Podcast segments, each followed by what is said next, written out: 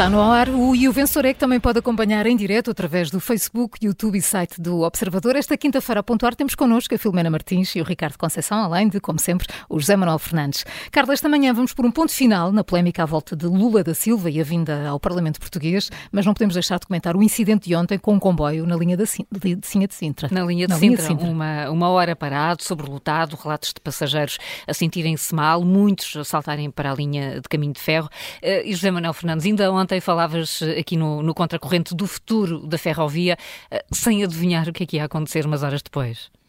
Epá, oh, oh, Carla, era difícil de adivinhar, não é? Aquilo que se passou ontem é, enfim, nós, é uma questão de ler as notícias na, na imprensa, é ver os vídeos uh, que muitas pessoas partilharam nas redes sociais e recordar que tipo de linha é a linha, é a linha de Sintra. A linha de Sintra, aliás, a Helena, uh, que faz comigo o contracorrente, uh, usa Sim. todos os dias, quando não há greve, não é? E ontem descreveu-a, exatamente.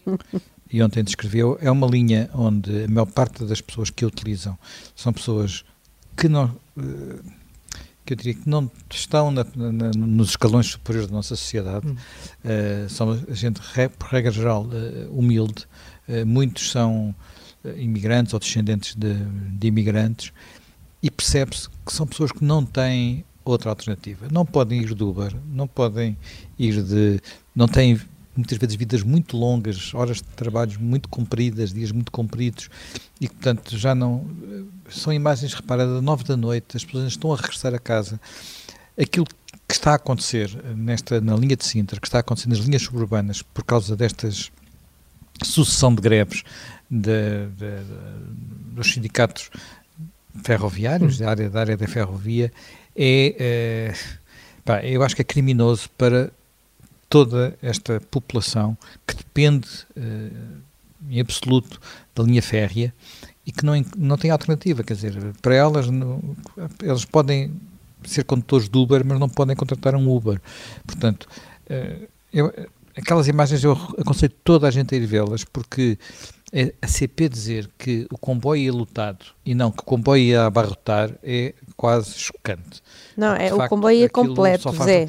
Só falta ali, só falta ali aquelas, aquelas faz lembrar algumas coisas que, enfim, havia há, há muitos anos umas imagens do metro de, de Tóquio em que havia uns funcionários que empurravam as pessoas para elas aconchegarem bem dentro Exato. das carruagens. Não, não sei se te... Sardinha em lata. Sim, essas imagens, havia um para cada, porta, para cada porta nos cais. Havia, exatamente, um funcionário para cada porta para empurrar as pessoas para elas aconchegarem bem dentro das carruagens. A única coisa que falta naquela, naquelas imagens é isso, porque de resto, uh, epá, de resto é, é verdadeiramente impressionante, aquilo é pior que sardinha em lata, e depois uh, as pessoas andarem a pé na linha de comboio para tentar encontrar uma forma qualquer de chegar a casa. Já passava muito das nove da noite. Olha, eu não, não tenho palavras para descrever isto. Isto é um alerta para a CP, mas também para os sindicatos, que são de um egoísmo atroz, absoluto, na forma como têm obrigado uh, estas populações a sofrer, como as tomaram como reféns, porque estas pessoas, a maior parte delas, já pagaram o seu passe, não têm alternativa e passam as passas do Algarve para poderem regressar a casa ou vir para o trabalho. É verdadeiramente chocante, eu não sei a quem é quer dar nota aqui, mas acho que vou dar, vou dar um zero aos sindicatos, que são muito egoístas na forma como, como, como atuam e têm um absoluto desprezo pelos uh, utentes da, da, CP. Filomena, uh, consegues uh, dirigir também aqui a tua, a tua perplexidade pela forma como os sindicatos estão a insistir neste, nestas greves?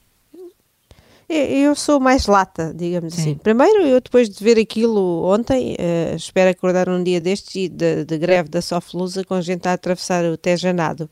Uh, já, já acredito em tudo.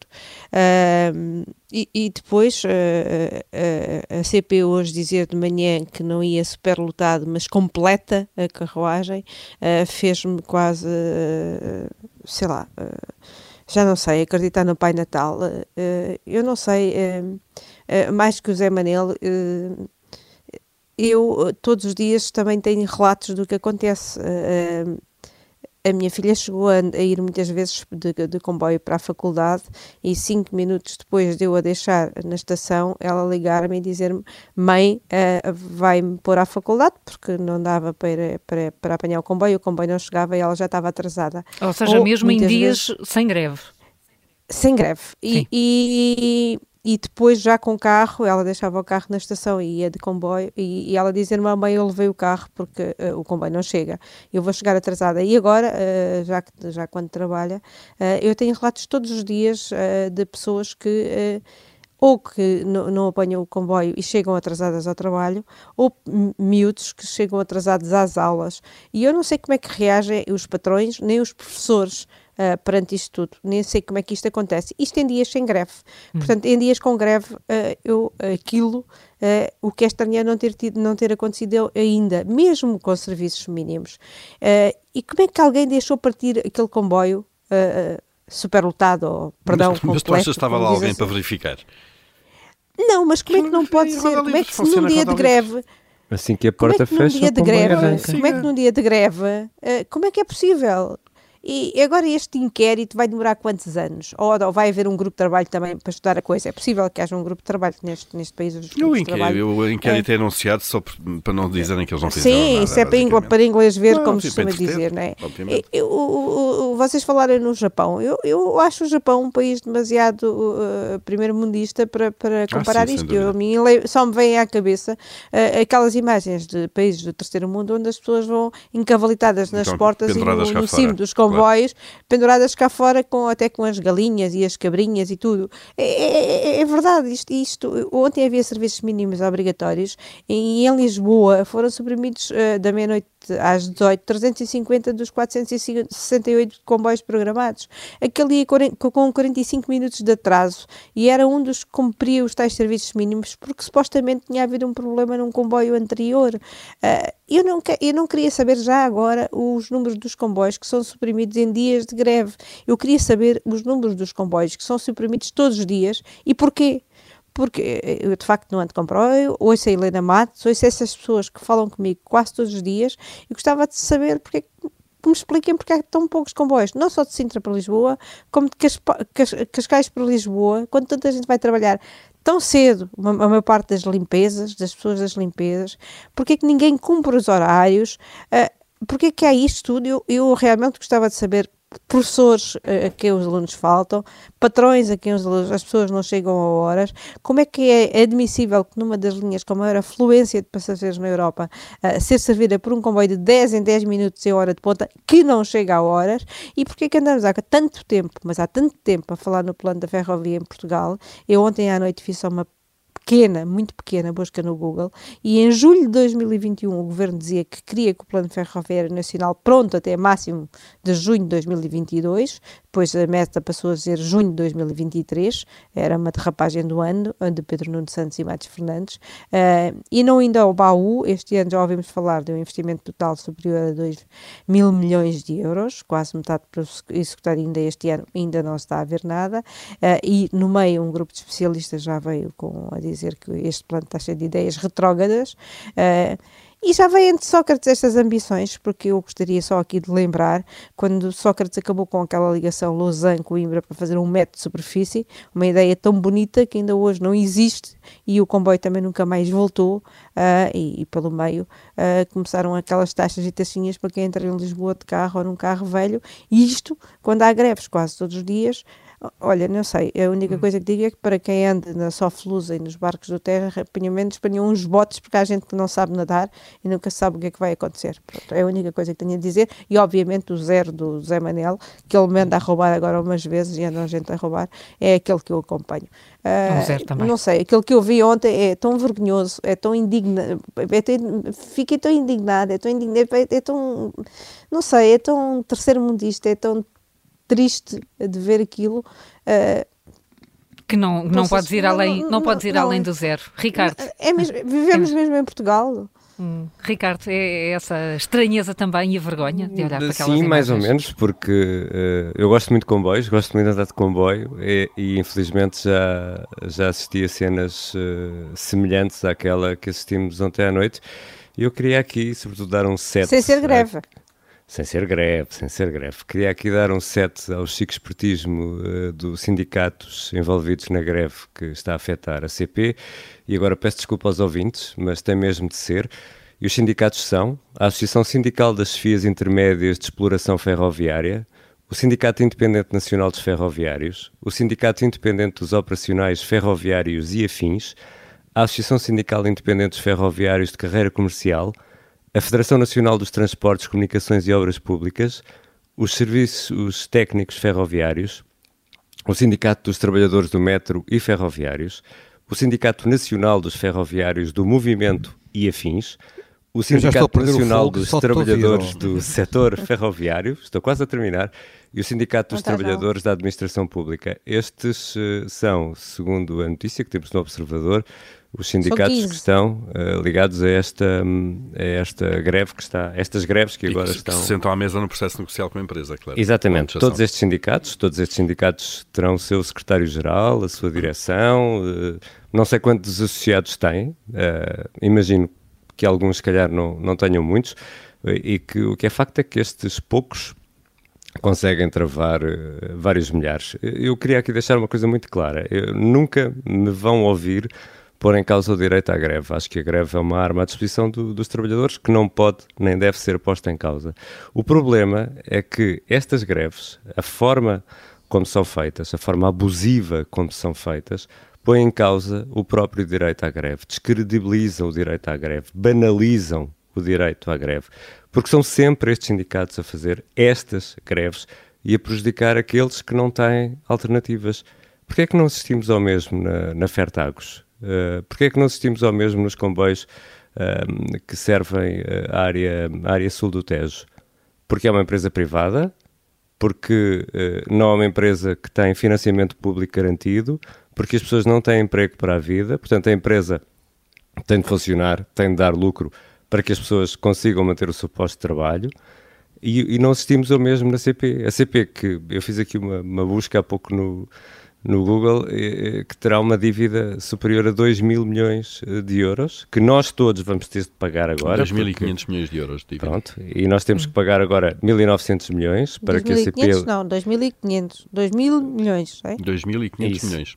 Para, É agora isso. vamos ter, vamos ter de pagar 1.900 milhões para limpar a dívida da CP para que a CP possa comprar novas carruagens. Somos nós, contribuintes, que vamos ter de pagar isso. E isto é o serviço a que continuamos a assistir, tanto sindicatos como da administração da CP, que a menor preocupação de todas estas pessoas é com os utentes dos comboios.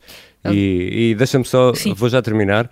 Uh, uh, recomendo vivamente que ouçam o contracorrente de ontem, que é muito elucidativo sobre o estado a que tudo isto chegou. E, e deixem-me já também chamar a atenção que às 9 horas vamos ouvir a Comissão de Utentes da linha de Sintra a dizer que o que aconteceu ontem é recorrente, não foi só porque havia, havia uma greve. O Júlio Magalhães também gosta muito de comboios, se calhar é por isso que nem queres ir a este assunto, É, queres ir a não. outro problema que tem a ver com a saúde eh, e com dificuldades que estamos a ver outra vez nas escalas eh, dos hospitais. É, e com o encerramento das urgências, neste Sim. caso do Hospital de Louros, mas não só. eh, eh, enfim, já foi aqui falada. eh, é, é a questão do Serviço Nacional de Saúde, do Ministro da Saúde estarem dificuldades e do CEO, novo também, eh, estarem com dificuldades em resolver assuntos. É que aquilo que aconteceu em Louros, ao que parece, e pelo que foi dito ontem pelos vários intervenientes, eh, pode vir a acontecer no país todo. Há muitos médicos que estão a sair do público para o privado porque não se sentem bem no público. Enfim, o Serviço Nacional de Saúde não está a funcionar. Mas aqui mesmo é uma nota negativa para um facto. Isto é uma coisa urgente. Este- esta urgência ia fechar sexta e sábado. Ia fechar no fim de semana. E a verdade é que já fechou ontem. Eh, e, e vai estar fechada. Durante a noite. Eh, eh, e, e depois o que, enfim, a nota negativa é um bocado para isto. Isto não há propriamente algo que se possa. eh, isso- não- quer dizer, se calhar pode, eu é que não percebo nada disto, mas é uma coisa urgente. São 200 mil pessoas ali que estão eh, afetadas e, e não só eh, isto pode alastrar ao resto do país. Mas o que é aqui, o que mais me impressionou aqui foi o facto de dizer: pronto, na terça-feira há uma reunião e vamos tentar resolver o problema. Ou seja, fechou-se e só se resolve o problema na próxima terça-feira, como se isto fosse uma coisa que tem tempo para resolver. Na terça vamos ver se resolve, porque ah, para se resolver isto não é fácil. Ficamos a saber que há mais médicos em formação do que médicos, eh, portanto, não, não é falta de médicos, o que é, o que há é falta de condições, falta de condições de trabalho, salariais, etc. E, portanto, adiar uma coisa para terça-feira que só ia fechar no fim de semana e teve que fechar ontem porque se demitiram os diretores e não se resolve uh, já hoje, uh, não me parece, parece-me estranho e por isso dou um 6, um claro. Um 6. É uh, vamos acabar em bem, Paulo. Preparas-te para dar uma nota positiva? Sim, preparo, não, é, não, não há assim tantas oportunidades e depois dos temas que tivemos até agora aqui, a CP e a saúde, que já agora é mais do mesmo, não é? Um e hum. outro, e tem muito a ver um com o outro, a incapacidade absoluta que o Estado tem cada vez mais em planear, gerir recursos e, no fundo, CP, olhar... saúde, CP, professores. saúde, professores, por aí fora, uh, o, o CEF também, por aí fora, no fundo, olhar para aqueles a quem se devia dirigir, que são os utentes, mas não, uh, enfim, isto vai pior ainda. Não são muitas as oportunidades para, no fundo, anunciar um desfecho que, que é positivo. De bom é senso. De bom senso, mínimo de bom senso, finalmente aqui no, no, tema, no tema da visita de Lula e se Lula da Silva, o Presidente brasileiro, devia ou não discursar na, na, na cerimónia evocativa do 25 de Abril. Ontem houve reunião uh, da Conferência de Líderes Parlamentares no Parlamento, dirigida, como é evidente, por Augusto Santos Silva, Presidente do Parlamento, que parece que, dizem os relatos dessa reunião, uh, o desfecho é, é bom, é de bom senso, portanto o Presidente brasileiro vem, obviamente, faz a sua visita, vai ao Parlamento, não é? nunca foi esse que esteve em causa, mas não vai uh, discursar, não, não, não vai ser um protagonista da sessão evocativa de 25 de Abril, vai-se encontrar outra sessão no Parlamento uh, para que isso aconteça, parece-me ótimo, é, é isso que deve acontecer, como é evidente, e já aconteceu com tantos Presidentes da República, uh, dessa forma não se percebe porque é que houve tanta dificuldade em chegar aqui em relação ao Lula da Silva. Augusto Santos Silva leu bem a sala, dizem os relatos da reunião, liderou a reunião, não deu espaço logo à partida para que houvesse ali divergências ou discussões, apresentou a solução, esta solução que acabou por ser uh, aprovada como é evidente e, portanto, como uh, a notícia do Observador diz, matou o assunto. Eh, logo ali e esteve muito bem. Portanto, resistiu aqui à polarização em que ele se tornou especialista, uh, polarização política para dar incentivos ao Chega e para, para no fundo, insuflar uh, o Chega. E este era um tema que já se percebeu que se prestava muito a isso. Portanto, Augusto Santos Silva foi por um dia presidente da Assembleia da República com o seu papel institucional e não o protocandidato a presidente da República que ele também gosta de, agora de, papel que ele gosta de exercer. O que fica deste, deste episódio triste dos últimos dias é o, o comportamento, a atitude incompreensível de, de Gomes Cravinho, Ministro dos Negócios Estrangeiros, que vai de, de polémica em polémica e de asneira em asneira até, espera-se, a asneira final, o que é perigoso para alguém que ocupa esta função, para um, eh, alguém que se fia à diplomacia, mas também o papel triste de Marcelo Rebelo de Sousa, que não, não resistiu a, a, uma grande demagogia e populismo quando lembrou uh, o que foi dito e o que, qual foi a recepção feita à Lula da Silva em 2011. Recuou até ao Recuou tempo 2011. Eu gostava de saber, bem, se nós formos olhar e ler o que foi dito sobre José Sócrates, por exemplo, em 2005, quando ele chegou ao governo. E agora o que é dito, uh, o próprio Marcelo Rebelo de Sousa não, não ficaria bem na fotografia, seguramente. Mas pronto, olha, acabou bem, está fechado, está com bom senso. 1-16 Augusto Santos Silva. Viva! Viva, diz, diz o Júlio Magalhães sem o microfone ligado. Depois deste 16 não há mesmo mais nada a dizer no E o vencedor é, a não ser que amanhã está de regresso. Até amanhã.